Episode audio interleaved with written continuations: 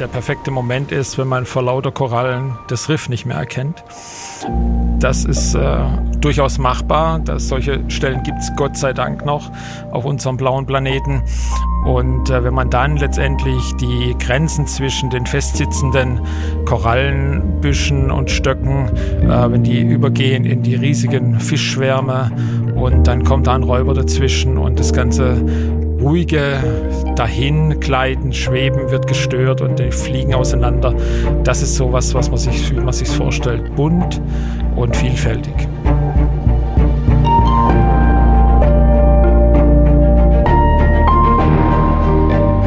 Helden der Meere. Der Blue Awareness Podcast mit Christian Weigand. Hallo und herzlich willkommen zu dieser Episode von Helden der Meere. Stell dir vor, du tauchst seit Jahren an ein und demselben Ort. Du kennst ihn so richtig gut und weißt, was dich erwartet. Irgendwann entdeckst du ein paar Muscheln, die du da vorher noch nie gesehen hast.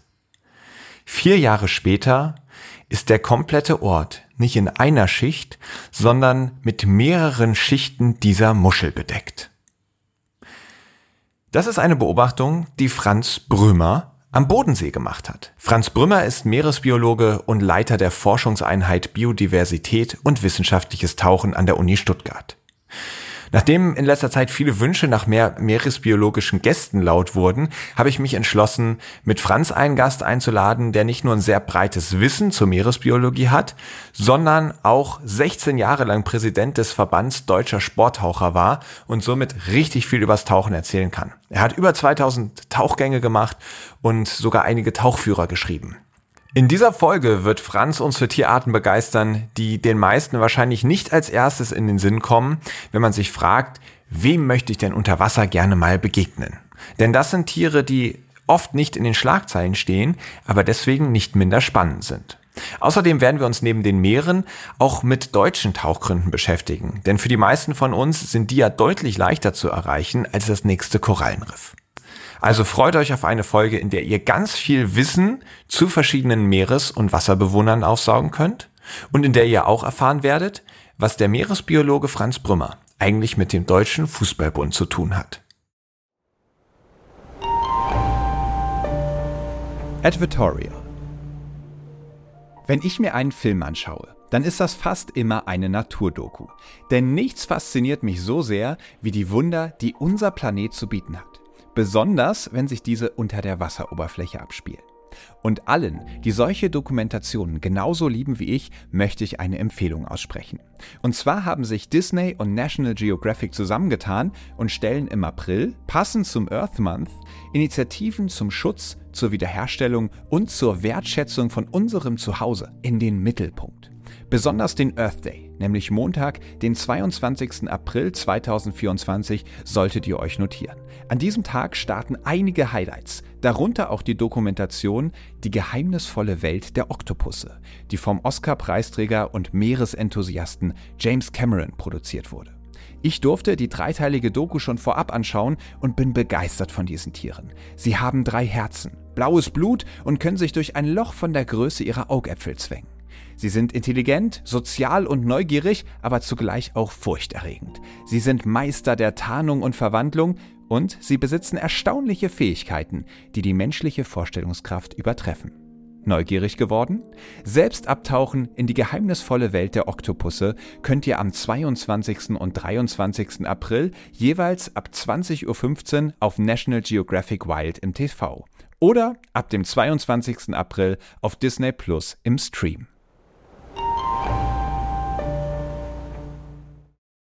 Hallo Franz. Hallo Chris. Herzlich willkommen im Helden der Meere Podcast. Schön, dass du da bist. Und ich erwische dich gerade in deinem Büro an der Uni Stuttgart, richtig? Genau. Ich sitze hier in meinem Büro und äh, wenn ich das mal so salopp sagen darf, wo ich bin, da ist oben, nämlich im 12. OG. Höher geht's nicht in unserem Gebäude. Also im höchsten Punkt liegt dann äh, die Forschungseinheit Biodiversität und wissenschaftliches Tauchen. Die hätte ich ja eigentlich eher unter null erwartet. genau, da kann ich auch mit dienen. Also wir haben hier oben unsere Labore und Büros und haben dann im ersten UG unsere wissenschaftliche Tauchbasis und unser Umweltlabor mit Kompressor und allem, was man so sich vorstellt von einer wissenschaftlichen Tauchgruppe. Also das heißt, die Tauchbasis, da ist tatsächlich auch ein Tank oder ein Becken, in dem getaucht wird, oder ist da nur alles Equipment, was vorbereitet wird, um dann auswärts zu tauchen? Genau, letzteres. Also wir müssen schon noch wegfahren. Äh, Stuttgart ist jetzt nicht gerade reich an Tauchgewässern, so dass wir also, so wie du es beschrieben hast, wir bereiten uns hier vor, wir füllen unsere Pressluftflaschen und fahren dann los. Okay. Und wann war dein letzter Tauchgang? Wenn wir vom Hallenbad reden und Ausbildung, dann war das letzte Woche und wird heute Abend nach unserem Interview sein. Und der letzte Tauchgang im See war im Bodensee vor 14 Tagen. Oh, wahrscheinlich noch. Jetzt haben wir Anfang Mai. Geht dann schon von der Temperatur so langsam, oder? Ja, Bodensee ist eh eine, ein Gewässer für Trockentauchanzug. Also von daher ging das gut. Meeresrauschen. In dieser Kategorie wäre es schön, wenn du uns ein bisschen ans Meer mitnimmst. In der Regel frage ich da immer nach dem perfekten Tauchgang oder ähnliches. Du hast allerdings mal was ganz Besonderes getan, nämlich einen Vortrag vor blinden Menschen gehalten und ihnen ein Korallenriff beschrieben. Da bin ich natürlich hellhörig geworden und frage mich, ob du uns das auch nochmal beschreiben kannst. Ja, sehr gerne, äh, weil das war auch für mich eine ganz besondere Erfahrung. Zum einen gibt es natürlich Hilfsmittel, professionelle Hilfsmittel wie äh, tiefgezogene Baupläne. Also das heißt, äh, die blinden Personen können dann mit den Fingern abfüllen, wie ein Seestand sich anfühlt. Aber wir haben hier am Institut eine kleine, feine Sammlung von Handstücken, wie wir das nennen, zum Beispiel Korallen, aber auch äh, Seeigel und dergleichen, Schwämme. Und die habe ich einfach mitgenommen und habe einen Vortrag gehalten, der natürlich auch für die begleitenden Personen, die gesehen haben, natürlich äh, als PowerPoint präsentiert wurde, aber dann immer wieder Stücke durch die Reihen gehen lassen und dann eben mehr erläutert anhand der Stücke. Äh, der Hintergrund dafür ist, äh, mein Vater war Kriegsblinder und äh, der war sehr ehrenamtlich engagiert und ich habe mich da bereit erklärt, den einen oder anderen Vortrag zu machen. Und wie gesagt, die Rückfragen von den blinden Personen, die haben mich echt überrascht, welche Details die wissen wollten. Die haben viel gehört von Korallenriffen und haben danach gefragt und das war richtig spannend und wirklich einmalig. Und was für Rückfragen kamen dann da, die dich überrascht haben? Ja, zum Beispiel äh, so eine Form, die ich mir ausgeliehen hatte für einen Seestern. Dann wurde sofort gefragt, ja, wie ernähren die sich? Wo haben denn die ihren Mund und so weiter? Also solche Fragen kamen da und dann konnte man das letztendlich genau sagen, ihr müsst da in die Mitte greifen, da seht ihr oder fühlt ihr äh, eine kleine Delle und so weiter. Und da ist letztendlich der Mundapparat und so konnte man das deutlich beschreiben. Sehr schön. Ja, in einer äh, vorherigen Folge mit Uli Kunz haben wir auch schon sehr eindrücklich gelernt, äh, auf welch bestialische Art und Weise manche Seesterne Muscheln auslutschen. also, genau. Äh, das war die Form. Also das war ein Kammseestern aus dem Mittelmeerbereich, der genau das macht, der letztendlich äh, die eingegrabene Muschel wahrnimmt, dann seinen Magen ausstülpt und dann die Muschel keine Chance hat.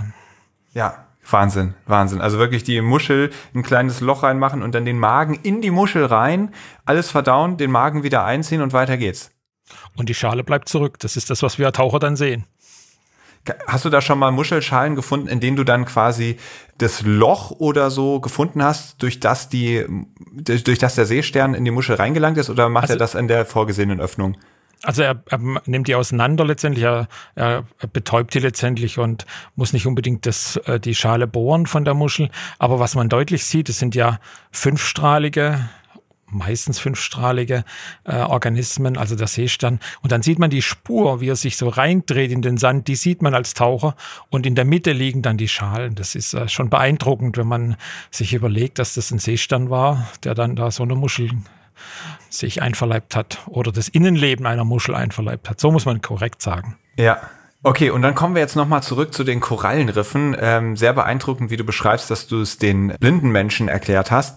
Wie würdest du das jetzt den Hörerinnen erklären? Also, wie sieht für dich so ein perfekter Moment am Korallenriff aus?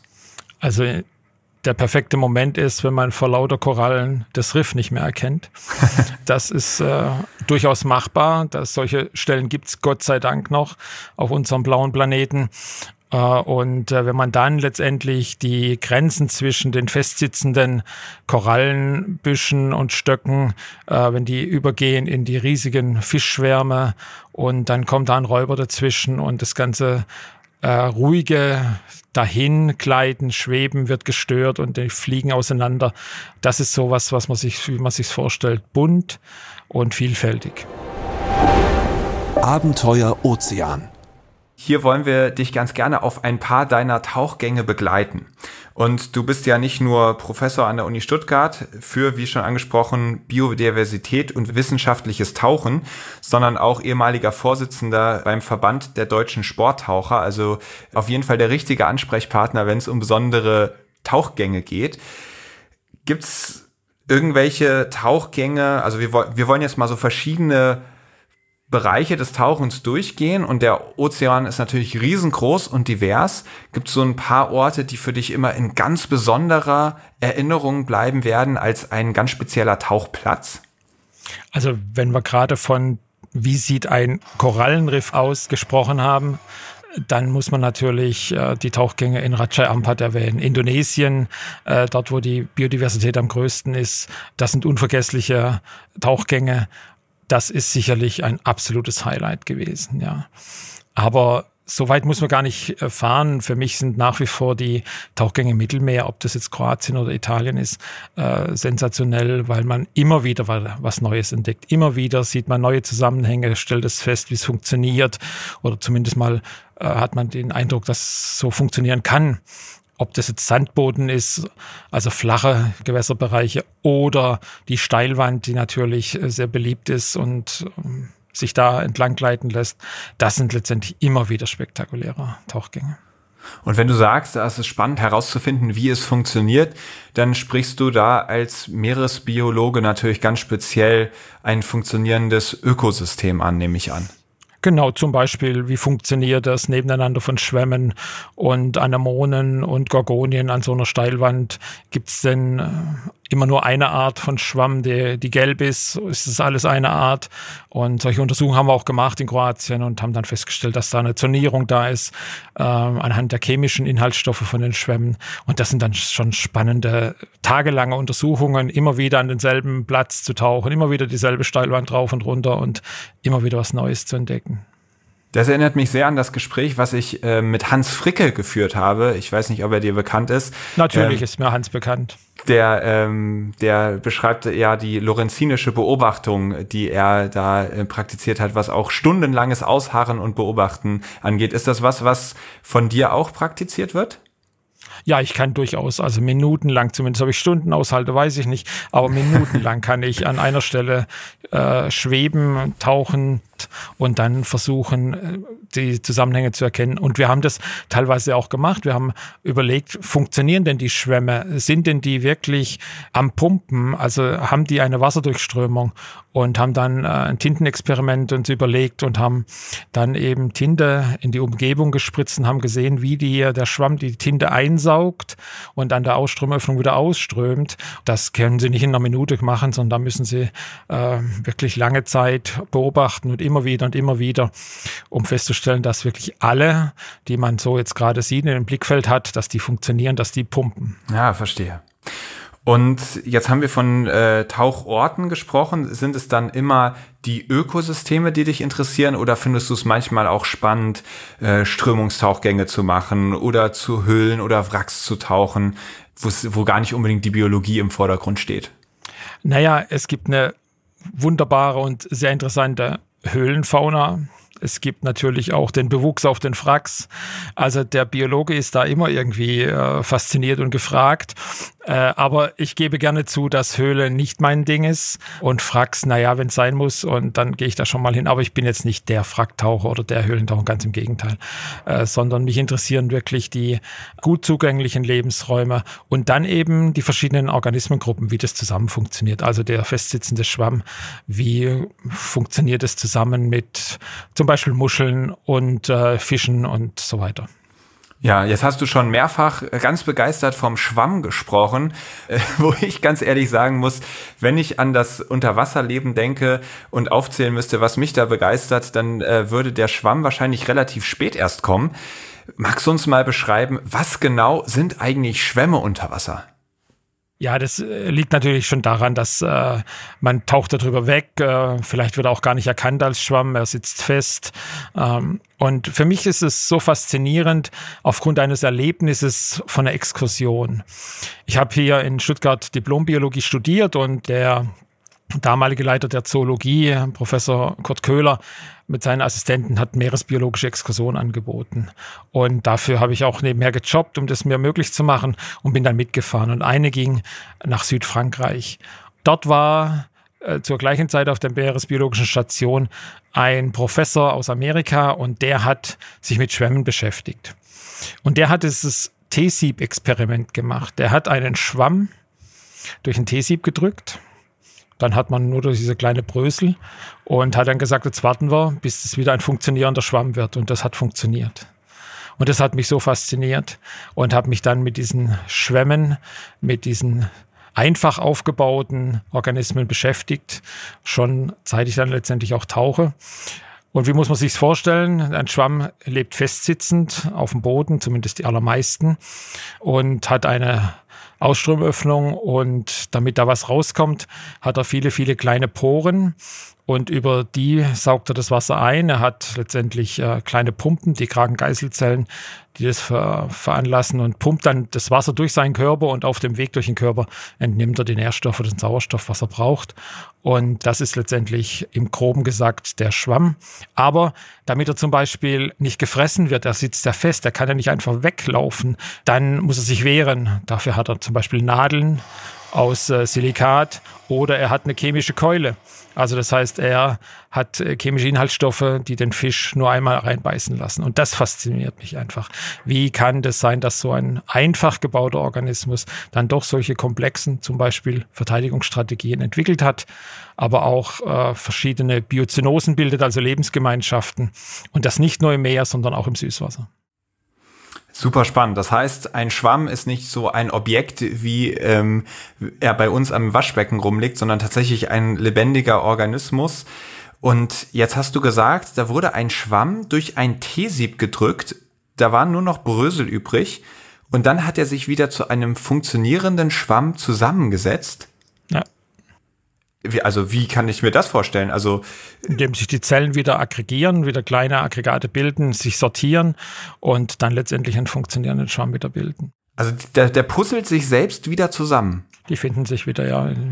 Das, Wie kann das äh, gehen? Also können die schwimmen, die Teile, und sich bewusst entscheiden, ich muss jetzt dahin schwimmen und mich da naja, dran die liegen natürlich schon nah beieinander, die liegen nah beieinander und äh, äh, wachsen dann wieder zusammen. Also das funktioniert schon. Das kann ich mir überhaupt nicht vorstellen. Jetzt, ich verstehe auf jeden Fall, weshalb dich das fasziniert hat. Naja. Jetzt ähm, haben wir natürlich den ganzen Ozean, der voller Leben steckt. Gibt es da Tierbegegnungen, die dir auf deinen Tauchgängen in ganz besonderer Erinnerung geblieben sind? Vielleicht die Mantarochen auf den Malediven beim Planktonfischen. Also das war sicherlich eines der Highlights auch, wenn es jetzt mal um große Tiere geht. Ja, ja. Äh, ich habe wenige Haie bisher gehabt, weil das ist ja vielleicht die Antwort, die jetzt hier erwartet wurde. Kann ich nicht bieten, den einen oder anderen, aber nichts Besonderes. Aber die Mantarochen, die da immer wieder an dieselbe Stelle kamen, immer wieder angeschwommen sind, Maul weit aufgerissen und Plankton gefischt haben, das ist schon faszinierend, wenn sie da ihre Loopings drehen. Also das ist schon sicherlich ein Highlight. Ja, und das war auch das Ziel dieses Tauchgangs, diesen Mantarochen zu begegnen. Nein, eigentlich nicht. Eigentlich war es ein ganz normaler Drifttauchgang übers Riff hinweg. Der Drift war sehr gemütlich äh, und wir sind dann an einer Stelle vorbeigekommen. Der war bekannt, aber es war nicht erwartet worden, dass die Mantas in dem Moment da sind und ja, sie waren da. Ja, das sind immer die schönsten Überraschungen, die die unerwartet kommen. Ich hatte auch einmal das Glück, in Australien war das, mit einem Mantarochen zu tauchen, der dann da seine Kreise zog und äh, genau um uns herum kann ich nachvollziehen, wirklich ein, ein extrem eindrückliches Erlebnis mit einem wunderschönen Lebewesen. Jetzt gibt's ja auch einen weiteren ganz beliebten Meeresbewohner, nämlich den Delfin. und du hast mir in Vorbereitung zu diesem Gespräch auch verschiedene kleine Wissensbücher vorbeigeschickt, die du ähm, mit anderen zusammen geschrieben hast. Und eins davon geht auch über die Delfine. Bist du schon mal mit Delfinen getaucht? Ja, aber noch nicht so, wie ich das mir gerne vorstellen würde. Also mal wirklich äh, mal minutenlang. Dieser Tauchgang fehlt noch, der ist mir versprochen von der Erstautorin dieses Büchleins, von Angela Ziltener, die ja ihre wissenschaftliche Arbeiten auf äh, Delfinen und mit Delfinen forscht und äh, wir ja auch gerade äh, haben wir gerade was publiziert dazu gemeinsam. Aber das ist letztendlich das, was noch fehlt. Also wirklich mal einen ausgiebigen Tauchgang mit Delfinen, die zu beobachten, wie sie schlafen, wie sie in Gruppen sich äh, zusammenfinden und so weiter. Aber wie gesagt, versprochen ist er und ich werde dieses äh, Versprechen sicherlich möglich machen, dass es eingelöst werden kann. Aber das heißt, du bist trotzdem, hattest schon Tauchgänge, in denen Delfine mal vorbeigeschaut haben? Ja, ja, ja, ja. Im Roten Meer sowohl als auch im Mittelmeer. Und äh, wie war das dann für dich? Ist das dann ein sehr aufregender Moment oder kann dich nach so vielen Tauchgängen dann nichts mehr schocken und du denkst dann so, ah ja, hallo Delfin und weg ist er wieder? Naja, also er war natürlich nur kurz da oder die waren nur kurz da, aber es ist schon ein beeindruckend. Es ist beeindruckend, wie die einen anschauen, wie die stehen bleiben und dann, wie du sagst, und dann sind sie weg, ja. Aber das ist schon, da vergisst man alles drumherum in dem Moment. Man guckt nur auf den Delfin, man hofft, dass er ähm, ein paar mehr Sekunden stehen bleibt. Meistens tut er das eben nicht. Mhm, mhm. Du als Meeresbiologe ähm, hast natürlich auch extrem viel Wissen, was ich gerne anzapfen möchte. Und da sind Delfine ja direkt schon ein Punkt, über den wissen wir relativ viel, auch dass sie sehr, sehr intelligent sind. Aber manche Jagdverhalten finde ich dann doch erstaunlich. Zum Beispiel, wenn sie deine geliebten Schwämme missbrauchen. Was geht denn da vor sich? Naja, ob sie sie wirklich missbrauchen, das müssen wir mal hinterfragen. Aber sie, sie, sie gebrauchen sie. Also sie gebrauchen sie wahrscheinlich, wie wir auch einen Badeschwamm brauchen für Hygiene, sage ich jetzt mal, für Selbst Selbstmedikamentation. Also das heißt, sie äh, gehen in die Schwämme hinein, drücken die aus, sie streichen bestimmte Körperteile über die Schwämme hinweg und das machen sie sehr regelmäßig und auch wohlgeordnet. Also sie stehen da praktisch in Schlange und schubsen auch die Jungtiere da rein, sodass sie sich letztendlich darüber hinwegstreichen. Das machen sie aber nicht nur bei Schwämmen, das machen sie auch bei Gorgonen oder bei bestimmten Korallen. Also das ist so schon sehr spannendes Verhalten, was sie da an den Tag legen, die Delfine. Aber Sie benutzen es dann ja auch zur Jagd, richtig? Ja, Sie können sie auch zur Jagd äh, also als Werkzeug gebrauchen. Das ist auch äh, eine Möglichkeit, wenn du Schwämme und Delfine ansprichst, ja. Genau. Und wie genau können Sie einen, einen Schwamm als Werkzeug benutzen? Naja, indem sie zum Beispiel ihre Schnauze da reinbohren und ihre Schnauze damit schützen und losziehen. Also von daher gibt es da ja schon verschiedene Strategien bei den Delfinen. Aber die schubsen ja zum Beispiel auch Kugelfische und so weiter. Also das ist schon vielfältig, wie sich Delfine verhalten. Okay, also ähm, den Schwamm als Schutz übers Maul ziehen, um dann den Boden aufzuwühlen und da drin Futter ja. zu finden. Und genau. warum schubsen sie Kugelfische? Das weiß man nicht. Ach, einfach als Vergnügen. Also sie fressen das, sie danach nicht, sondern. Nein, nein, nein. Also das Fressen habe ich noch nie gesehen. Ich äh, kenne da ein, zwei Videos und die gingen ja auch äh, durch die Medien, dass die Delfine da wohl ihren Spaß haben. Ja, und äh, einen weiteren spannenden Jagdfakt finde ich, dass sie auch Kooperationen mit brasilianischen Fischern eingehen, um zu jagen. Wie funktioniert das denn? Also da bin ich sicherlich der Falsche, das äh, zu interpretieren und auch, ob das alles so stimmt, wie es publiziert ist. Also da würde ich mich jetzt äh, ein bisschen zurückhalten wollen, dass die eingesetzt werden und die jagen dann bestimmte Fische und treiben die irgendwo hin.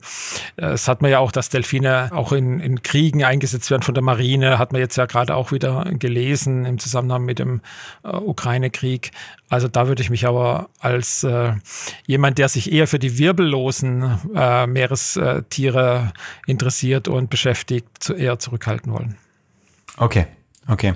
Ja, du sagst, du bist jetzt eher der Experte für die wirbellosen Lebewesen.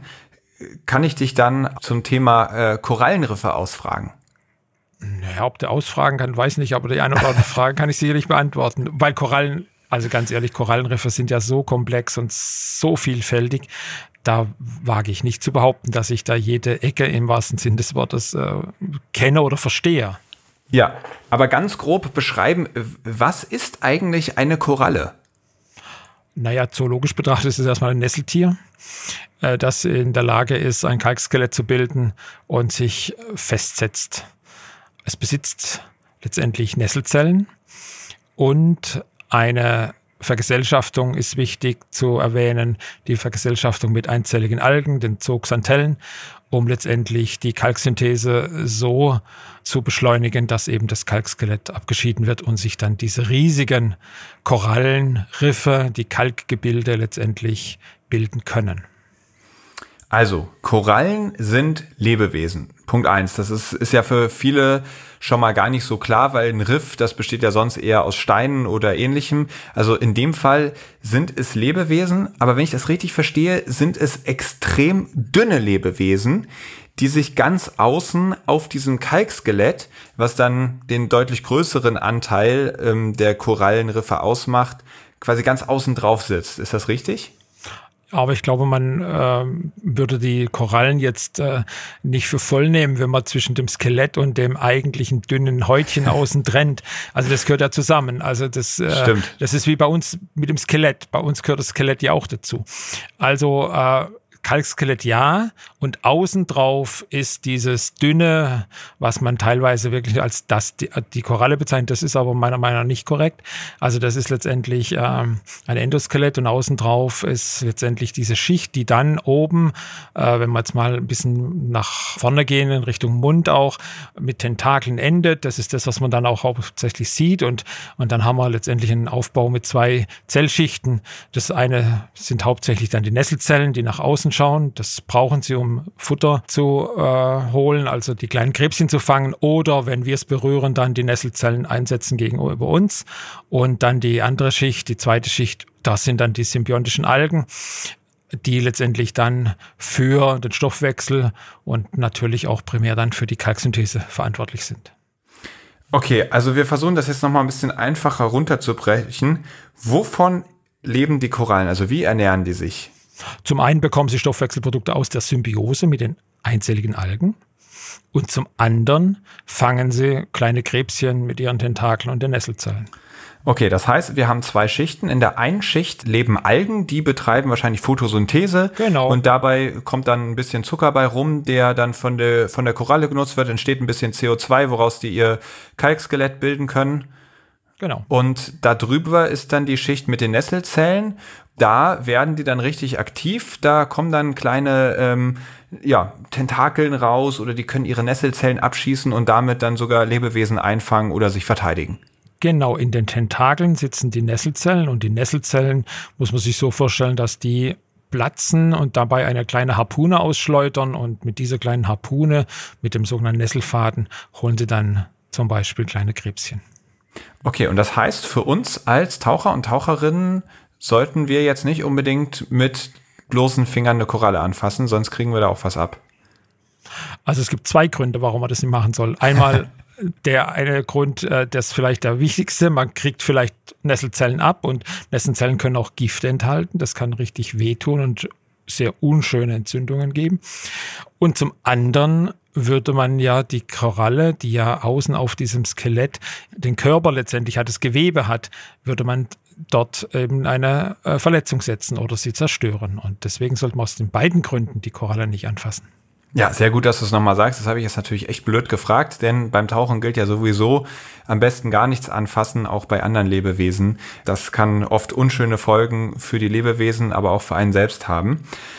Und tatsächlich haben ja manche Korallen in der Mitte ihrer Tentakeln sogar richtig einen Mund. Genau, ein Mundfeld, ja. Genau. Also das heißt, mit den Tentakeln fangen die dann Sachen ein und transportieren sie dann zu ihrem Mund, zu, Mund und, und dann können das dann sogar verdauen irgendwie. Genau, genau. Ja. Es ist spannend, weil ich finde, diese Korallenriffe sehen oft eher wie so eine Infrastruktur aus, wenn man sich die ganzen äh, Fische etc., die sich da drauf bewegen, anschaut.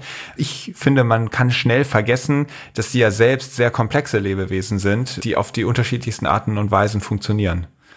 Ja, das ist letztendlich diese Komplexität von den Korallenriffen und das, was ich vorhin beschrieben habe. Man sieht letztendlich vor lauter Korallen das Riff nicht oder vor lauter Riff die Korallen nicht. Ja? ja, das ist genau der Punkt. Und dann kommt ein großer Fisch vorbei und dann hat man eh die Augen wieder für den Fisch und nicht für die wesentlichen Organismen, nämlich die Nesseltiere, in dem Fall die Korallen, die das Riff bilden. Ja, ja. Jetzt haben wir gerade davon gesprochen, dass sich die Korallen mit ihren Nesselzellen ja auch gegen Fressfeinde verteidigen. Wer sind denn so die typischen Fressfeinde einer Koralle? Fische zum Beispiel. Oder Seesterne, Seeigel. Da haben wir ja den, den bekannten Fressfeind, die Dornkrone als Seestern, die Dornkronenseestern, der ja letztendlich, wenn es zu viele von denen gibt, dann ganze Riffteile letztendlich kahl frisst. Und dann haben wir diese weißen Riffe. Ah, okay, verstehe. Die sind dann einfach nicht am Skelett, sondern an dieser äußeren Schicht interessiert, nehme ich an. Genau, ja, äh, die werden sicherlich auch das eine oder andere kleine Bröckchen Kalk aufnehmen. Aber andere Fressfeinde, die knacken ja die Korallenriffe, die auch den Kalk und zermahlen den dann. Also Drückerfische, Papageienfische mit ihren riesigen Kieferplatten. Äh, und das sieht man dann auch, wenn man die dann beim Wegschwimmen aus dem Riff beobachtet, wie hinten dann der feine Korallensand rauskommt. Ich will jetzt niemand den Strandurlaub vermiesen, aber der ist vielleicht also, schon einmal durch einen Fisch gegangen, dieser Sand. ja, dann viel Spaß, wenn ihr euch da das nächste Mal reinlegt. Ähm du hast eben die Korallenbleiche angesprochen oder beziehungsweise diese bleichen Korallen. Magst du einmal beschreiben, wie genau es zu dieser Korallenbleiche kommt? Also das, was ich beschrieben habe, da werden ja einfach äh, die Gewebeteile abgefressen und dann sieht man nur den Kalk. Und äh, das zeigt schon mal, dass man hier mit der Farbe auch diese Bezeichnung gewählt hat, also bleiche Korallen oder dann die Korallenbleiche. Wir haben dann weiße Korallen vor uns. Üblicherweise, gerade durch die einzelligen Algen, die Symbionten, die wir vorhin beschrieben haben, ist es keine Farbe für die Korallen, die weiße Farbe, sondern die lebenden Korallen haben eher eine bräunlich-grünliche Färbung. Wenn aber diese einzelligen Algen ausgestoßen werden, aufgrund von zum Beispiel zu langer hoher Wassertemperatur, dann bleichen die Korallen. Also man sieht dann eben den Kalk. Und das ist letztendlich das, was wir als Korallenbleiche äh, feststellen müssen. In großen Bereichen, Great Barrier Reef, Malediven, immer dann, wenn das Wasser zu lange zu warm wird. Okay, also das heißt, dann sind, werden die äußeren Schichten abgestoßen und es bleibt eh eigentlich nur noch das Kalkskelett zurück. Oder werden nur diese Mikroorganismen, die kleinen Algen abgestoßen? Also erstmal werden die Algen abgestoßen und dann kommt als nächstes dann, je nachdem wie lange das dauert und wie stark die Beeinträchtigung ist, auch das Absterben der Korallen. Ja? Aber ah, okay. letztend, letztendlich dadurch, dass die einzelligen Algen, die eine Grünfärbung oder grün-grau-braune Färbung haben, weg sind, hat man letztendlich das durchsichtige Gewebe und hat dann eben auch schon so weiße Korallen. Ah, okay, das heißt, also bleiche Korallen sind noch nicht sofort tot. Die haben erstmal nur ihre oder eine ihrer Nahrungsgrundlagen verloren und man merkt, oha, denen geht's so nicht gut. Und wenn das lange so bleibt, dann würden sie auf Dauer auch sterben. Aber so besteht noch Hoffnung, dass diese Algen wieder zurückkehren. Dass die Algen zurückkehren, dass die Korallen wieder besiedelt werden von den Algen und dass sie dann wie vorher weiter wachsen. Und, und von diesen und von diesen Algen schwimmen auch immer genug rum, dass ein krankes Riff sich wieder schnell welche aus dem Wasser filtert oder wie muss man sich das vorstellen? Na, es äh, schwimmen schon genug rum, aber es müssen die richtigen rumschwimmen, die das mit dem Wassertemperatur aushalten. Und deswegen ist auch äh, immer mal wieder festzustellen, dass die eine Koralle praktisch ausgeblichen ist, die andere daneben eben noch nicht ausgeblichen. Da gibt es unterschiedliche Sensitivitäten äh, gegenüber dem Störungsfaktor, in dem Fall vielleicht äh, hohe Wassertemperatur. Und äh, das ist ja das, was man hofft, dass sich dann vielleicht Korallen herausbilden, äh, die das länger und besser vertragen als andere. Okay, das heißt aber auch, eine Koralle, die sich auf eine gewisse Art Algen eingestellt hat, könnte dann das Problem haben, dass es den Algen zu heiß wird. Die werden dann abgestoßen. Die Nachbarkoralle hat allerdings Algen, die vertragen es ein bisschen heißer. Könnte dann nicht die Koralle, deren Algen verschwunden sind, einfach die vom Nachbarn übernehmen? Oder hat jeder sozusagen ihre eigenen Vorlieben? Also, soweit ich das weiß, äh, gibt es durchaus diese Vorlieben, aber äh, es gibt wohl auch Hinweise, dass äh, resistentere Algen andere Arten, die bisher nicht von denen besiedelt wurden, besiedeln können. Okay, okay. Also da, da ist eine kleine Hoffnung, sage ich mal. Aber auf der anderen Seite ist es so großflächig, dieses äh, Ausbleichen der Korallen, das ist schon, bereitet mir schon Sorgen. Ja, verstehe. Und gibt es Korallen nur im Meer oder gibt es sie auch im Süßwasser? Also die Korallen, so wie wir sie gerade beschrieben haben, gibt es nur im Meer. Okay, ich frage nämlich, weil du ja auch viel im Süßwasser tauchen bist. Ganz am Anfang hatten wir es schon mit dem Bodensee. Ich glaube, die meisten Menschen, die ans Tauchen denken, die denken da vor allem an bunte Korallenriffe und Tauchspots, die dann leider häufig weit weg von Deutschland liegen. Kannst du Werbung für Süßwassertauchgänge auch in Deutschland machen? Ja, absolut. Also das hat man ja die letzten Jahre einfach auch mehr oder weniger machen müssen, wenn man tauchen gehen wollte, dass man dann vielleicht mal den Kopf unter Wasser hier in deutschen Gewässern gesteckt hat. Und äh, das ist, ist natürlich auch äh, spektakulär. Vielleicht äh, das eine oder andere noch weniger bekannt als im Meer. Aber Bodensee, die Steilwände, das waren ja schon immer ein Hotspot der Taucherei. Nicht nur jetzt wegen den Lebewesen dort, sondern vielleicht einfach auch wegen der Unterwasserformation, diese Steilwand zu erleben, die zu betauchen. Und dann findet man aber immer wieder, was weiß ich, Flusskrebse, auch Schwämme oder Muscheln Natürlich wartet man auf den Hecht oder im Frühjahr, wenn wir in den Bodensee gehen, die Saiblinge, die nach oben kommen äh, im Leichtgleit. Das sind schon gute Tauchgründe und Tauchgänge, die man da erleben kann. Also keine Frage. Mhm. Und jetzt will ich auch noch auf ein, zwei Süßwasserarten eingehen, äh, zu denen du mir hier auch so Wissensbüchlein äh, zugesendet hast. Unter anderem den Kalikokrebs. Erinnerst du dich noch, als er dir zum ersten Mal bei einem Tauchgang aufgefallen ist? Also den habe ich nicht im Tauchgang erlebt, sondern den habe ich einfach nur in einem flachen Tümpel, da wäre ich wahrscheinlich nie auf die Idee gekommen zu tauchen, erlebt. Äh, aber dieser Tümpel war so stark besiedelt mit so viel von diesen Kalikokrebsen, dass man sich schon fragen muss, wie kann das sein und welche Strategien hat dieser Kalikokrebs? Der ist ja auch wirklich sehr erfolgreich. Er besiedelt Gewässer und es gibt letztendlich am Ende des Tages gibt's nur noch den Caligo da drin. Das ist eine neue Art, eine invasive Art für Deutschland. Das heißt also, er hat schon Auswirkungen auf das Biotop, auf den Lebensraum. Er ist gut zu unterscheiden von den anderen Krebsen. Äh, in der Schere eben so ein Haarbuschel und von daher, wenn man ihn sieht und wenn die Taucher ihn sehen, dann ist es gut, wenn man das mal meldet. Also einfach melden, aber nicht einstecken und in den Kochtopf schmeißen.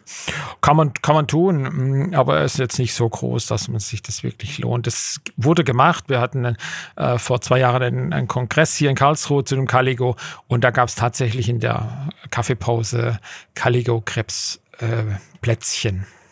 Äh, oh, okay. Also, also ist er, ist er bekannt, Flusskrebse, werden ja durchaus in Restaurants äh, genutzt ja. und, äh, und so haben die auch die Caligo-Krebse dort zubereitet, aber es war, wie ich äh, erfahren habe, sehr, sehr mühsam, weil die doch relativ klein sind und wenig Fleisch bieten. Also sehr mühsames Geschäft.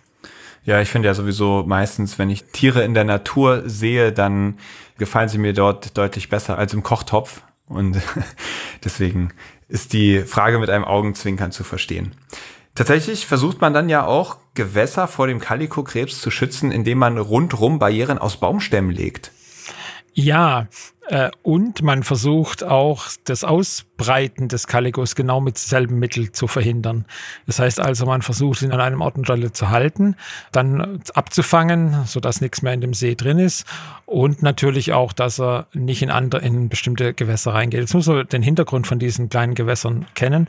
Das wurden mühevoll angelegte Libellenhabitate wurden da geplant und dann plötzlich war der Caligo drin und die Libellenlarven sind dann dem Caligo zum Opfer gefallen. Und deswegen wollte man den Caligo auch da wieder richtig, also wirklich raushaben. Das ist durchaus gelungen mittlerweile an einem See. Er ist wieder frei für den Caligo-Krebs. Also ein großer Erfolg für die Kollegen in Karlsruhe. Und von daher zeigt es, wenn man einiges weiß über die Lebensweise, über die Ökologie von solchen Organismen, dann kann man ihn auch bekämpfen. Und eine ganz ähnliche invasive Art ist die Quagga-Muschel. Die Quagga-Muschel, ja, genau. Das gehört zu den Wandermuscheln, zu den Dreisena-Arten, also Dreisena der Gattungsname und dann eben Dreisena polymorpha, die alte in Anführungszeichen Zebramuschel, die wir schon länger kennen, daher sage ich jetzt mal alt.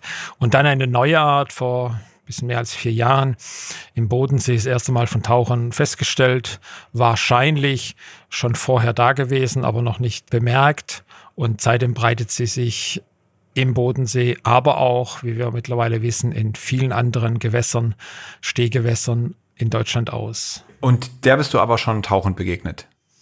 Wenn man heute in den Bodensee geht, kann man der nicht mehr aus dem Wege gehen.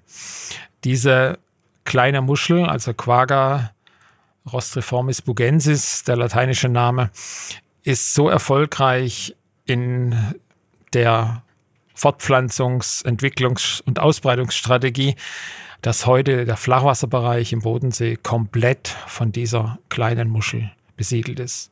Und zwar nicht in einer Lage, sondern wirklich übereinander in dicken Schichten auf Pflanzen, auf Schnecken, auf Hafenbauten, auf allem, was im Bodensee ist, auf Feinsediment, auf Steinen, auf Eisenbahnschienen, alles, was wir so finden. Überall ist die Quagga drauf. Wahnsinn. Wie pflanzt sich so eine Muschel eigentlich fort? Naja, die Muschel setzt Larven frei äh, und diese Larven entwickeln sich dann zu kleinen Muscheln und die setzen sich wieder fest. Und das Festsetzen ist sicherlich ein wesentlicher Faktor für den Erfolg. Diese kleine Muschel bildet Haftfäden aus. Das kennen wir auch von Miesmuscheln aus dem Marienbereich. Und mit diesen Haftfäden kann sie sich überall festheften, auch auf Muscheln selber, aber auch auf Pflanzen, wie gerade erwähnt, auf äh, Schnecken und Einbauten, Holz, Metall, alles. Deswegen ist sie überall anzutreffen. Okay, und diese Larven bilden sie aus in ihrem Inneren und genau. müssen sie dafür irgendwie irgendeine Form von Geschlechtsverkehr miteinander haben oder wie muss man sich das vorstellen? Also, ja. Wie funktioniert das bei Muscheln? Es sind teilweise Zwitter, die sich äh, letztendlich dann die, die Larven freisetzen. Und hier, denke ich, ist ein wesentlicher Punkt noch, dass die Muscheln das ganze Jahr über diese Larven freisetzen. Also nicht nur im April, wie die Zebramuschel, die wir vorhin erwähnt haben. Von der kannte man nur April, Mai so rum, vielleicht mal im März. Und jetzt hat man aber fast das ganze Jahr über zehn, elf Monate hat man die Muschellarven im Plankton, also in den Proben. Und da sieht man eigentlich, wie viele Larven dort letztendlich freigesetzt werden und natürlich wird ein ganzer erkläglicher Teil davon gefressen werden von anderen Organismen, aber ein Großteil kommt auch wieder als kleine Muschel auf dem Boden an und kann sich so letztendlich wieder fortpflanzen. Und diese Muscheln investieren auch nicht viel Energie in die Schale. Es ist relativ dünne Schale, sondern das geht einfach übers, über auf die Nachkommen. Und das ist schon sehr spannend zu sehen, wie diese Muscheln irgendwelche Strukturen besiedeln. Das ist fantastisch. Also du sagst fantastisch, das klingt ja begeistert. Macht es dir auch Sorgen? Ja, natürlich. Klar. Also ich meine, der Biologe ist begeistert. Wir haben da auch unser Lehrgeld bezahlt. Wir hatten ein Projekt, das nannte sich Fischreiser im Rahmen der Landesgartenschau Überlingen. Und wir waren einfach äh, zwei, drei Wochen zu spät dran und schon waren die Pfähle, die wir da eingebracht haben in den Bodensee, waren von unten her von der Quaggamuschel besiedelt. Das heißt also, die sind vom Boden eingewandert oder rangewandert an den Pfahl und sind von unten hochgewandert. Das heißt, dieser Name Wandermuschel, der die ganze Gruppe kennzeichnet, der ist wirklich Programm und die können laufen. Wir haben da auch ein Video davon gemacht. Die können wirklich sich gut bewegen und sind so letztendlich auch wiederum ein Faktor, den sie haben, die sie so, so erfolgreich macht. Begeistert wirklich als Biologe, aber natürlich, wenn man sieht, wie alles überwachsen ist und wenn man sich dann, ich kann dir keine Zahl nennen, wie viele Millionen Muscheln im Bodensee sind, äh, wenn man dann aber die schiere Zahl sieht, diese Menge, dann braucht man nicht lange nachdenken und sagt, okay, das muss einen Einfluss auf dieses System haben, auf den Bodensee weil irgendwo müssen sie sich ernähren, die müssen letztendlich vielleicht nehmen anderen was weg und es ist auch so. Im Moment wird es sehr heftig diskutiert, welche konkreten Einflüsse diese kleine Muschel hat in dieser Wahnsinnsausbreitung und dieser Wahnsinnsmenge. Das ist ein spannendes Experiment für den Biologen, für Wasserversorger, für Schiffsbesitzer, für Bootsbesitzer, für Angler, alles andere. Hm.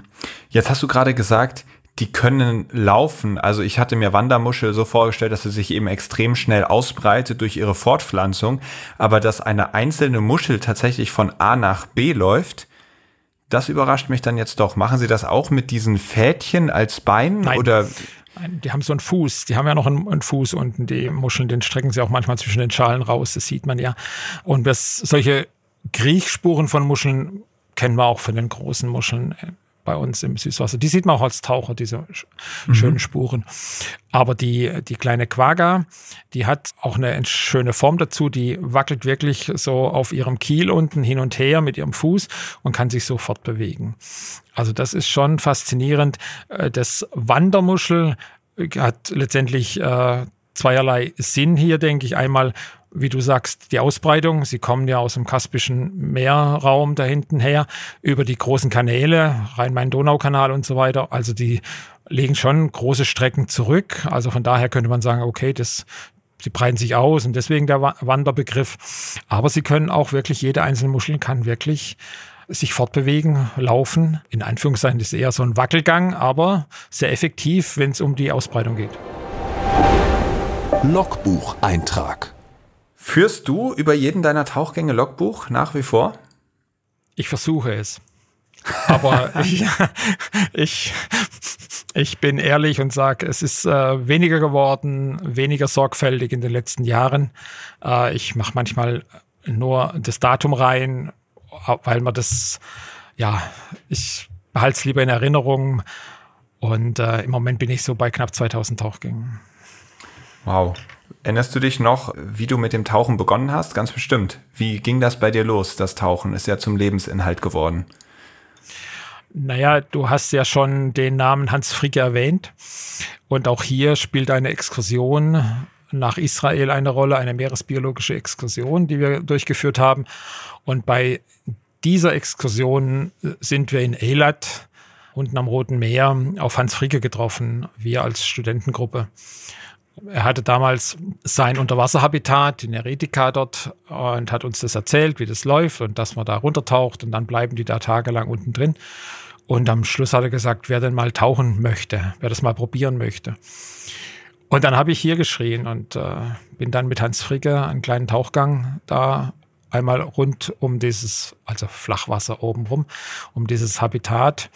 Und ich bin raus und habe gesagt zum Hans, vielen Dank, ich muss tauchen lernen und bin nach Stuttgart und habe mir in Stuttgart eine Gruppe gesucht, die das auch wollte. Und so haben wir uns getroffen und haben dann hier in Stuttgart, äh, hauptsächlich am Bodensee und an einem kleinen See südlich von Ulm, das Tauchen gelernt. Wahnsinn. Also für alle ZuhörerInnen, die das jetzt spannend finden und sich die Folgen mit Hans Fricke, es sind nämlich gleich, es ist eine Doppelfolge geworden, noch nicht angehört haben. Gerade in der zweiten Folge geht es dann genau um Neritica, diese Tauchplattform, von der Franz jetzt auch gerade erzählt hat. Extrem spannend, was Hans dazu erzählen hat. Und ähm, ja, dann weiß ich natürlich, wie die Begeisterung des Tauchens auf dich übergeschwappt ist. Wann wurde denn für dich klar, dass du auch Meeresbiologe werden möchtest? War das da eigentlich schon klar, als du dann in Elat warst oder kam das dann später durch das Tauchen? Also ich habe ja klassische Biologie studiert, da gab es keine Fokussierung oder Auswahl Richtung Meeresbiologie oder Süßwasserbiologie. Und ich habe dann erst nach meiner Promotion, erst nach meiner Doktorarbeit mich äh, mehr wieder für die Zoologie interessiert und da sind dann als erstes die Schwämme in den Blick geraten. Und bei den Schwämmen dann kam dann letztendlich auch das Marinemilieu dazu hauptsächlich. Und wir hatten dann sehr lange ein Forschungsprojekt mit Schwämmen in Kroatien. Und deswegen war dann eben die Marineökologie, die Marinebiologie der Schwerpunkt.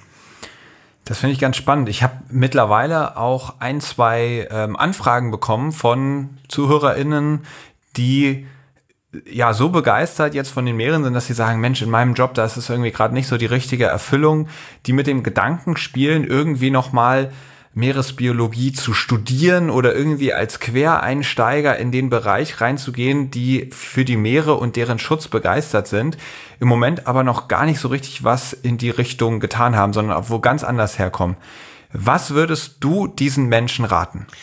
Also wenn sie noch keine Erfahrung haben, noch gar keine Erfahrung in der Marienbiologie oder Meeresbiologie, dann würde ich Ihnen empfehlen, auf eine marinbiologische Station zu gehen, dort erstmal so einen Kurs zu machen, Meeresbiologie. Und zwar, wenn Sie vielleicht schon tauchen, dann mit Tauchen dabei. Und dann werden Sie ja sehen, ob Ihnen das äh, zusagt, ob vielleicht die Begeisterung noch mehr ansteigt. Und dann müssen Sie schauen, wie das zu Ihrem Lebensabschnitt dann passt, was Sie da machen, ob Sie dann an irgendeine Universität gehen und studieren. Das muss man dann im Einzelfall letztendlich klären.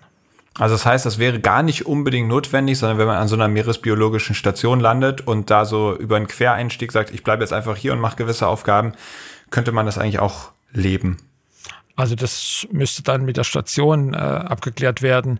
Aber zumindest mal so ein, so ein Eintauchen in die Meeresbiologie im wahrsten Sinne kann man da schon sich mit den Organismen beschäftigen, äh, aktuelle Fragestellungen kennenlernen, Leute kennenlernen auch. Und dann kann man ja vielleicht daraus sich weiterentwickeln.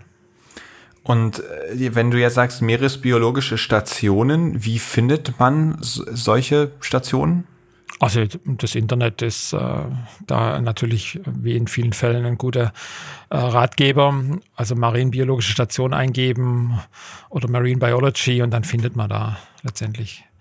Also es gibt am Mittelmeer einige. Es gibt natürlich auch an den Korallenriffen die eine oder andere Station. Das kann man dann sich raussuchen, wo man dahin möchte.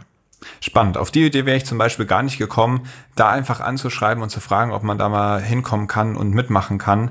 Da hätte ich gedacht, das ist wahrscheinlich nur den, den Forschern und Forscherinnen vorbehalten. Dementsprechend, also Tipp an euch, wenn ihr da Interesse habt, in die Richtung ein paar Erfahrungen zu sammeln, einfach mal frei drauf los und vielleicht kann man ja irgendwo mal reinschnuppern. Also vielleicht nochmal, um das deutlich zu machen, es gibt wirklich meeresbiologische Stationen, die diese Bildung auch für Erwachsene sich auf die Fahnen geschrieben haben und eigentlich das machen, ja. Okay. Also von daher kann man sich da wirklich äh, mal tummeln und äh, mal so wirklich eintauchen, im wahrsten Sinn des Wortes. Sehr spannend. Und jetzt noch kurz der Reality-Check als Meeresbiologe. Wie sieht dein Alltag aus? Weil ich vermute, jeder denkt sich, ein Meeresbiologe ist jeden Tag im Wasser und erlebt tolle Tauchabenteuer und ist seinen Tieren, die er erforscht oder beschützt oder untersucht, ganz nahe. Wie ist da so das Verhältnis für dich in der Realität? Naja, man muss schon gucken, dass man wegkommt hier und dann ans Meer. Also das äh, liegt aber an den Forschungsprojekten, das liegt an der Lehre, also Exkursionen. Aber ich bin natürlich auch hier an der Universität äh, Professor und äh, muss die ganze Verwaltung, die letztendlich die Studenten hier betreuen. Also letztendlich ist es ja nicht so, dass ich den ganzen Tag und Wochen und Monate am Meer bin. Aber das ein oder andere Mal, gerade in Forschungsprojekten, ist es dann schon mal länger auch tauchend unterwegs, aber nicht nur am Meer, also auch letztendlich an, an Baggerseen oder mal ein paar Tage an Bodensee. Also insofern sehr abwechslungsreich und wie gesagt, wir haben ja hier auch unsere Tauchbasis, wissenschaftliche Tauchgruppe Uni Stuttgart und äh, von daher passt es schon gut zusammen. Sehr schön. Und Tauchen ist ja auch nicht ganz ungefährlich. Also ich kenne viele TaucherInnen, die sagen, am Anfang hatten sie irgendwie das Gefühl, jetzt habe ich es raus und da kann mich nicht mehr viel erschrecken. Und je länger sie tauchen, desto mehr wurde ihnen klar, wie wenig sie dann doch wissen und wie unberechenbar das Element Wasser dann auch sein kann. Bist du selbst auch schon mal in so richtig brenzliche Situationen geraten? Ja, die hat man immer wieder. Also das, da muss man sich einfach angewöhnen, immer den Respekt zu behalten vor diesen Tauchgängen und auch vor dem Medium Wasser. Also ich fühle mich da immer nur als Gast. Ich würde nie behaupten, dass ich das alles beherrsche, was auf mich zukommt. Man muss, äh, wie gesagt, sehr aufmerksam tauchen, den Tauchgang auch aufmerksam und sorgfältig planen, was man machen möchte, gerade auch in der Wissenschaft. Wir haben es ja teilweise auch mit etwas komplexeren Fragestellungen zu tun. Aber bisher, toi, toi, toi, außer den vielleicht mal Schrecksekunde hat es bisher immer gut funktioniert und so möge das auch bleiben und ich werde auch meinen Tauchstil deswegen überhaupt nicht verändern. Also das muss man wirklich immer wieder sich selber sagen. Plane den Tauchgang und tauche den Plan und Respekt vor diesem Medium Wasser, weil es ist, wir sind da nicht dafür geschaffen. Wir nutzen die Technik, die wird immer besser, keine Frage des Tauchens, aber ich gehe zum Beispiel da nie ans Limit. Mhm. Kannst du uns mal in ein, zwei deiner Schrecksekunden mitnehmen? Das sind natürlich irgendwie auch spannende Geschichten. wenn es dann mal schief geht oder irgendwas Unerwartetes passiert. Hast du da so ein, zwei Beispiele für uns? Naja, wenn zum Beispiel dein Partner plötzlich weg ist. Du bist da beim Arbeiten und ähm, ausgemacht ist, dass man nebeneinander bleibt und plötzlich drehst dich um und nach links, nach rechts, nach oben, nach unten und der Partner ist nicht mehr da. Dann geht schon ein bisschen der Puls hoch. Ja. Und da muss man aber die, ja, letztendlich dann sich erinnern, was hat man denn ausgemacht, wenn man den Partner verliert und macht es dann und im besten Fall findet man sich dann noch auf derselben Tiefe oder man taucht dann auf nach einer bestimmten Zeit, wenn man ausgesucht hat. Also das ist sowas, was äh, ein, zwei Mal vorkam. Auch nicht sehr häufig. Und äh, in der gleichen Anzahl, zwei, dreimal, kam vor, dass der Partner, die Partnerin auch ein Problem hatte mit der Technik. Ja, sich irgendwie verheddert hatte. Einmal äh, hing jemand in einer Angelleine. Da muss man da auch entsprechende Instrumente dabei haben. Schere oder ein Easy Cut rausschneiden. Und da darf man halt dann nicht panisch werden. Und von daher bisher immer toi toi toi die Situation gut gemeistert und wie gesagt, so möge es auch bleiben. An dem Angelhaken eines aktiv fischenden Fischers oder einer Angelschnur, die unter Wasser verloren gegangen ist? Die eine verloren gegangene Leine, die da hing okay. und im Flossenband hängen geblieben, der Klassiker. Ja. Dann okay. zweimal rumgedreht und damit auch die Leine zweimal ums Bein gehabt. Also von daher. Ja, verstehe. Du tauchst ja immer mit Flaschen. Wir hatten vor kurzem Jennifer Wendland zu Gast, die im Übrigen auch den Kontakt zu dir hergestellt hatte und empfohlen hat, hier mit dem Franz musst du dich unbedingt mal unterhalten. Ist das Freitauchen auch was für dich? Also nicht so, wie das die Jenny betreibt, definitiv nicht. Und auch nicht so, wie das meine Frau betreibt. Die sind ja Freundinnen und die haben ja auch das Buch gemeinsam geschrieben. Nein, also ich habe wirklich hohen Respekt und habe eine, meine Bewunderung für die Leistungen, die die beiden und vor allem auch natürlich Jenny äh, in der Tiefe bringt mit einem Atemzug. Aber nein, das ist nichts für mich. Äh, ich habe die große Freude gehabt, dass äh, meine Frau mir die eine oder andere Lektion erteilt hat im Apnoe-Tauchen und ich damit auch äh, für mich sehr gute Zeiten und Weiten hingebracht habe. Und damit ist es doch für mich auch erledigt am Abgrund der Meere. Und hier wollen wir auf verschiedene Probleme eingehen, die es in den Meeren gibt. Gibt es da irgendwelche Probleme, die du als ganz besonders dringlich empfindest? Die Plastikvermüllung der Meere. Also der, das viele Plastik, was da draußen rumfliegt und schwimmt und wir irgendwie es nicht schaffen, den Austrag von Müll ins Meer zu stoppen. Hast du da Erfahrungen gesammelt, die besonders eindrücklich waren? Ja, wir waren ja immer mal wieder auf Exkursion auch äh, unter meiner Leitung am, am Sinai. Und wenn man dann sieht, äh, beim Schnorcheln mit den Studierenden, dann muss man nicht mal tauchen gehen, wie viel Plastikmüll in den Mangroven oder im Korallenriff hängt, dann ist es schon erschreckend. Wir sind dann auch äh, in Sharm el-Sheikh rausgefahren und da ist äh, ein Riesengelände eingezäunt und dieser Zaun, der war fast nicht mehr als Zaun zu erkennen, sondern das war wirklich so ein Plastikfangzaun. Die Winde haben dann das Plastik dahin geweht und das waren schon so Erlebnisse, wo ich sage, Mensch, irgendwie muss es doch gelingen, dieses Plastik so zu entsorgen, so äh, zu fassen, dass es nicht in die Meere geht. Und das soll gar nicht jetzt der Zeigefinger in Richtung Ägypten oder sonst was sein, sondern in dem Fall beginnt der Ozean wirklich vor unserer Haustüre. Wir müssen uns selber Gedanken machen, wie wir unseren Plastikmüll entsorgen und wie viel Plastik wir wegwerfen und wie viel wir überhaupt brauchen. Mhm. Ja, und die Auswirkungen des Plastiks auf die Lebewesen, die sind ja offensichtlich. Also häufig wird das Plastik von den Tieren mit Beute verwechselt, die verschlucken das und dann bleibt es eben im, im Magen bestehen, weil es sich da drin nicht verdaut werden kann und so ja füllt sich und verstopft geradezu der Magen mancher Tiere mit Plastik. Ähm, da hat man Tiere, die sich im Plastik verheddern und und dann nicht mehr schwimmfähig sind Meeressäuger, die dann ersticken oder Schildkröten, äh, Fische, die ja wie in Netzen einfach verhungern oder ähm, auch ersticken, weil sie nicht weiter voranschwimmen können. Jetzt ist es in Deutschland so, dass ja hier vor allem auch Mikroplastik entsteht, was dann ja auch bei uns noch ziemlich ungefiltert in die Meere kommt, nur eben, dass wir es nicht so richtig sehen können. Also Mikroplastikquelle Nummer eins, nur mal als Beispiel, ist hier der Reifenabrieb. Und da werde ich häufig gefragt, welche Auswirkungen hat das Mikroplastik denn auf die Tiere und eventuell auch auf uns Menschen? Also letztere Frage ist äh, sicherlich schwer zu beantworten, welche Auswirkungen es hat. Also wir haben ähm, hier zum Beispiel mit Wasserflöhen experimentiert und haben die Plastik fressen lassen. Kleine Partikel, kleine Kügelchen. Da kann man sagen, das ist vorne rein und hinten raus. Also von daher wie ein Ballaststoff. Das war aber sehr reines Plastik. Das heißt, letztendlich kommt schon auch darauf an, in welcher Form wir das zu uns nehmen. Ist es bewachsen? Hat es irgendwelche Inhaltsstoffe, also chemische Inhaltsstoffe? Das muss man alles berücksichtigen. Und es gibt letztendlich für alle äh, Lebewesen, also für alle Klassengruppen von Lebewesen, Auswirkungen von Mikroplastik, sei es, äh, sie werden nicht so groß, sie haben eine andere Entwicklungszeit und so weiter. Auch Pflanzen wachsen schlechter. Das ist schon beeindruckend, welche Organismenfülle letztendlich untersucht wurde. Ob jetzt beim Menschen jetzt die fünf Gramm, die er zu sich nimmt, ob das dann tödlich ist oder ob das Krebs erregt, das ist letztendlich äh, eine sehr schwierige Frage. Es gibt aber Substanzen, die in Kunststoffen drin sind, die eindeutig als krebserregend beschrieben sind. Und das ist letztendlich das, was man, wo man aufpassen muss.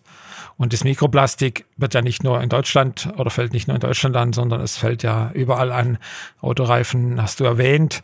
Wir haben Mikroplastik, was absichtlich dazugesetzt wird, zum Beispiel in Kosmetika, auf Sportplätzen, Kunstrasen, Kunststoffrasenplätzen und so weiter. Aber letztendlich muss man versuchen, den Hahn zuzumachen, damit das Meer nicht überläuft von Plastik. Also wir müssen Plastik vermeiden, die Entsorgung, das Bewusstsein herstellen.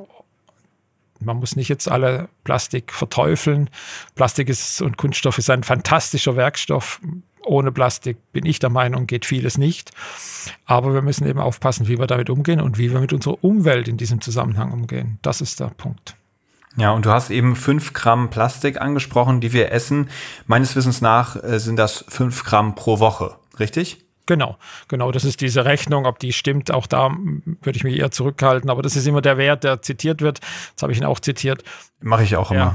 Ja. Von daher ja. Und das ist ja dann, äh, wird es ja umgesetzt, auch äh, so groß wie so eine Scheckkarte. Ja, das ist ja dann das Maß, damit man sich das vorstellen kann. Aber wie gesagt, die Quellen sind bekannt. Du hast ja Autoreifenabrieb. Äh, wir wissen, dass so und so viel Tonnen an Kunststoffgranulat verloren geht bei der Produktion. Wir wissen, dass äh, bei der Wäsche im Waschvorgang letztendlich äh, Fasern freigesetzt werden. Das ist relativ ist viel bekannt und äh, man muss nicht noch nach mehr Fakten rufen, sondern man muss letztendlich das Verhalten verändern. Und das ist diese Frage mit der Handlung. Also das ist dieser Weg vom Kopf zur Hand. Diese Handlung, das muss letztendlich ähm, irgendwann mal jedem bewusst werden, ich kann da wirklich meinen Beitrag leisten. Und dann wird ja. weniger Plastik in die Umwelt gelangen. Absolut, da bin ich ganz bei dir. Dieser, dieser Transfer vom Wissen ins Handeln ist ja auch etwas, womit ich mich sehr stark auseinandersetze. Und ich glaube, ein Punkt, der dabei ganz wichtig ist, das hast du eben auch schon so ein Stück weit angerissen, ist dieses globale Problem auf ein individuelles Level runterbrechen, dass wirklich man sich nicht übermannt fühlt von diesen riesen Plastikmengen, die weltweit in die Meere gelangen, sondern ja, der Ozean beginnt vor der eigenen Haustüre und die, das Problem beginnt auch mit uns und dem Handeln, was jeder von uns macht. Und genauso kann es auch nur mit der Lösung sein. Die beginnt nicht bei irgendwelchen Superhelden, die das Ganze für uns äh, regeln können auf globaler Scale, sondern da ist jeder einzelne von uns gefragt, seinen kleinen Teil dazu beizutragen. Das bedeutet auch für uns alle, jeder von uns kann wirksam sein, indem wir einfach jetzt anfangen, die Stellen, an denen wir das Plastik benutzen, zu reduzieren. So ist es.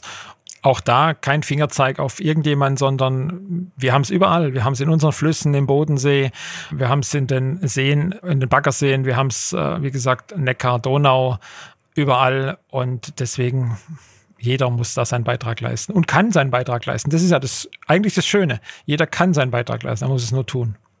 Jetzt gibt es ja auch einige Aktionen, die gestartet werden, um dieser Plastikverschmutzung zu begegnen. Das geht über Bildungskonzepte, über Aufräumkonzepte, ja, hin zu diesen ganz großen bekannten Projekten wie dem Ocean Cleanup.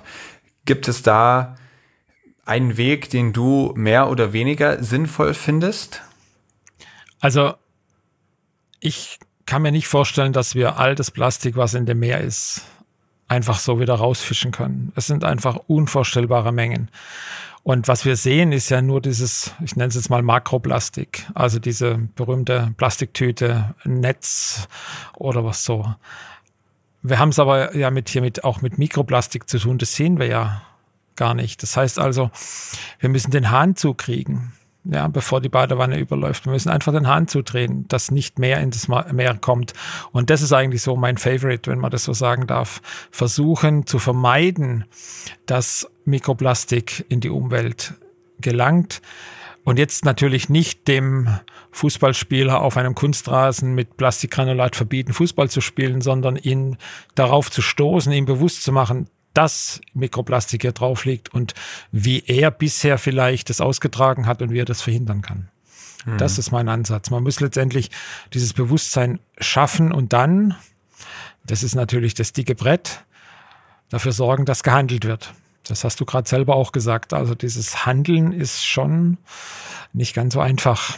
Ja, ja. Ich glaube deswegen äh, ganz wichtig, den einzelnen Menschen ein gutes Warum zu geben, sie für das zu begeistern, was es äh, zu schützen gilt. Das ist ja auch der Ansatz, den dieser Podcast verfolgt. Und gleichzeitig dann Handlungsoptionen aufzuzeigen. Und dann kann jeder von uns ein Teil der Lösung werden. Und ich glaube, so können sich dann auch letzten Endes die Strukturen ändern, weil viel wird ja nach politischen Lösungen geschrien und ich bin natürlich auch ein Riesenfan davon, wenn politische Entscheidungen getroffen werden, die ein gewisses Verhalten einfach verbieten oder ein förderliches Verhalten leichter machen. Aber Politik funktioniert eben vor allem so, dass das, was in der Bevölkerung gelebt und vorgemacht wird und gefordert wird, dann erst umgesetzt werden kann. Und wenn nur ein ganz paar wenige sagen, ich glaube, das wäre uns wichtig und der Rest der Gesellschaft da scheinbar noch kein großes Interesse dran hat, dann wird es für die Politiker auch schwer, das irgendwie umzusetzen. Und dementsprechend auch wenn man da auf große strukturelle Wandel wartet, ist es, glaube ich, ein ganz wichtiger Weg dahin, selbst das schon mal vorzuleben und zu zeigen, es ist echt vielen Menschen wichtig und sie sind bereit, diese Schritte zu gehen erst dann werden sich auch Politiker und Politikerinnen trauen, diesen Schritt ja zu verlangen oder umzusetzen. Ja, ich denke, das, da ist viel Wahres dran, keine Frage. Aber es muss letztendlich auch jedem bewusst werden, dass da ein Problem entsteht. Natürlich kann man vieles regeln. Im Sport gibt es dann halt eben zum Beispiel kein Fördergeld mehr für derartige Plätze oder für das Granulat. Aber letztendlich jeder Einzelne muss sich bewusst werden, ja. Du bist doch auch äh, Berater vom DFB, richtig? Als Berater würde ich mich nicht bezeichnen, aber ich äh, stelle gern mein Wissen zur Verfügung in der einen oder anderen Arbeitsgruppe. Eine Arbeitsgruppe ist beim Deutschen Olympischen Sportbund, die Arbeitsgruppe Mikroplastik durch Sport in der Umwelt wo wir uns damit beschäftigen auseinandersetzen und eben auch Handlungsempfehlungen geben. Und eine dieser Handlungsempfehlungen ist in einer Arbeitsgruppe beim Deutschen Fußballbund entstanden, eben eine Handlungsempfehlung, wie man mit diesem Thema Mikroplastik und Austrag Mikroplastik von bestehenden Kunststoffrasenplätzen mit diesem Granulat umgeht und wie man das letztendlich verhindern kann, Pflegemaßnahmen richtig macht und, und, und. Und das ist ein schöner Leitfaden, eine schöne Handlungsempfehlung geworden. Und ich freue mich, dass der DFB die herausgegeben hat, das organisiert hat, das finanziert hat. Und jetzt haben die Vereine wirklich eine Grundlage, nach denen sie handeln können und dieses Problem Mikroplastik ganz aktiv angehen können. Ebbe oder Flut? In dieser Kategorie werde ich dich vor eine Entweder-Oder-Auswahl stellen und du darfst dich ganz spontan entscheiden für das, was dir lieber ist. Sturm oder Flaute? Die Flaute. Warum die Flaute? Weil mir das angenehmer erscheint. und ich bin nicht seefest. Ah, okay, okay. Ja, dann ist auf jeden Fall äh, die Flaute deutlich günstiger. Fisch oder vegan? Immer noch der Fisch. Immer noch der Fisch. Das heißt, ein Wandel ist geplant oder? Ähm Nein, aber man macht sich schon seine Gedanken. Das wollte ich damit andeuten. Okay, das heißt, du isst noch den Fisch, aber bist da nicht mehr weniger, so aber 100 Prozent weniger. Ah, und genau. das ist ja genau. ein sehr gesunder Kompromiss, finde ich. Ja. Forschungs- oder Freizeittauchen? Im Moment deutlicher Schwerpunkt am Forschungstauchen. Also ich würde das äh, auch gerne als wissenschaftliches Tauchen bezeichnen. Okay. Arktis oder Tropen? Immer noch die Tropen. Salz oder Süßwasser? Hm. Ganz schwierige Frage. Ganz schwierige Frage. Also wenn ich meine Tauchgänge liste und mal so teile, sind es äh, etwa 40 Prozent Süßwasser und 60 Prozent Marin. Also schwierig zu entscheiden. Und wenn du dich jetzt entscheiden müsstest. Marin, dann Marin. Dann würde ich ins Salzwasser du, gehen. Du darfst nur noch eins von beiden, dann wäre es im Salzwasser. Salzwasser, ja, ja. Schwamm oder Delfin? Schwamm. Tut mir leid für die Delfine, aber deutlich Schwamm. okay, also ich glaube, das ist ein Alleinstellungsmerkmal für dich, eine ganz besondere Perspektive und zeigt deine Verbundenheit zu den Schwämmen und auch deinen ganz besonderen Blick auf die Bewohner des Meeres. Lieber Franz, herzlichen Dank, dass du dir heute die Zeit genommen hast, dass wir zumindest über unsere Ohren und ich auch über die Kamera in dein Labor oder in dein Büro schlüpfen konnten. Ähm, ich wünsche dir weiterhin ganz, ganz viele tolle Erkenntnisse, ganz besondere Begegnungen mit Meeresorganismen und ja, Unterwasserorganismen im Allgemeinen. Und herzlichen Dank, dass du hier zu Gast warst. Und ich sage danke für die Einladung, dass ich hier Gast sein durfte und mit dir mich unterhalten durfte über das eine oder andere, was mich so beschäftigt und was ich tue. Dankeschön. Das war Franz Brümmer. Und eine Sache ist mir bei seiner Geschichte wieder aufgefallen. Er hatte diesen Moment mit Hans Fricke, wo er Neritika erleben durfte, wo er abgetaucht ist, und das hat ihn so begeistert, dass sein Leben eine komplett neue Wendung bekommen hat. Und genau das ist etwas, das mir immer wieder auffällt. Wir brauchen Situationen, die uns so richtig packen, die uns begeistern und dann kann das eine Energie entfachen, die unser ganzes Leben auf den Kopf stellt und unser Handeln und Denken umkrempelt. Und genau deshalb möchte ich euch motivieren, sich jetzt die Frage zu stellen, wann mache ich eigentlich das nächste Mal ein Erlebnis, was mich komplett aus meinen Routinen rausreißen kann? Warum nicht tatsächlich mal bei einer meeresbiologischen Station mitarbeiten? Warum nicht mal einen Tauchgang machen? Wir haben ja gelernt, das geht sogar in Deutschland ziemlich gut. Und mal die eigene Komfortzone zu verlassen. Das sieht natürlich bei jedem anders aus, aber ich finde diesen Gedanken extrem spannend, denn da steckt ja ein so riesiges Potenzial drin, unser Leben nachhaltig zu verändern.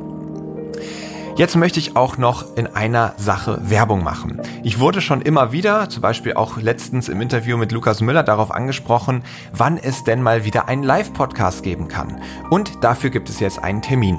Am 5. Juli wird in Marburg in der Veranstaltungshalle Kfz ein Live-Podcast stattfinden. Und zwar, ich möchte die Gäste jetzt schon heimlich verraten, mit den Lahntauchern. Das ist eine Gruppe von Biologinnen, Geologinnen und so weiter und so fort, die hier in der Lahn abgetaucht sind und festgestellt haben, dass hier unfassbar viel Müll rumliegt. Mittlerweile haben sie fünf Tonnen Müll aus der Lahn gezogen und sich dabei sehr, sehr viele Gedanken übers Tauchen gemacht, darüber, wie man Gewässer aufräumen kann, wie man die Gewässer schützen kann, wie man ihnen beim Aufräumen eventuell sogar schaden könnte und, und, und. Da steckt extrem viel spannendes Wissen drin. Das sind sehr, sehr inspirierende junge Leute und ich würde mich riesig freuen, wenn an dem Tag die Halle komplett ausverkauft ist. Dementsprechend schaut mal nach, in den Shownotes werde ich einen Link reinstellen, unter dem ihr Tickets buchen könnt. Die sind komplett kostenlos. Das ist die nächste gute Neuigkeit. Und dann hoffe ich, dass wir uns am 5. Juli in Marburg sehen. So, und jetzt zurück zu dieser Folge. Wenn die euch gefallen hat, dann tut mir den Gefallen, lasst eine Bewertung da, 5 Sterne bei Spotify oder iTunes, da auch gerne eine schriftliche Bewertung und vor allem empfehlt den Podcast weiter. Denn wir von Blue Awareness e.V., wir machen diesen Podcast, um ganz viele Menschen zu begeistern und wenn ihr uns dabei helft, dass der Podcast eine größere Reichweite erlangt, dann bin ich dafür extrem dankbar. Ihr könnt natürlich auch beim Blue Awareness e.V. mitmachen, dort als Mitglied dabei sein oder einfach Spenden da lassen. Auch das unterstützt unsere Arbeit natürlich immens. Und ansonsten freue ich mich vor allem darüber, wenn ihr in 14 Tagen wieder dabei seid. Bei der nächsten Folge von Helden der Meere. Aufnahme, Produktion und Schnitt Christian Weigand. Musik Paul Timmich und Dorian Behner. Design Malte Buck. Sprecher, Intro und Kategorien Moritz Schelius.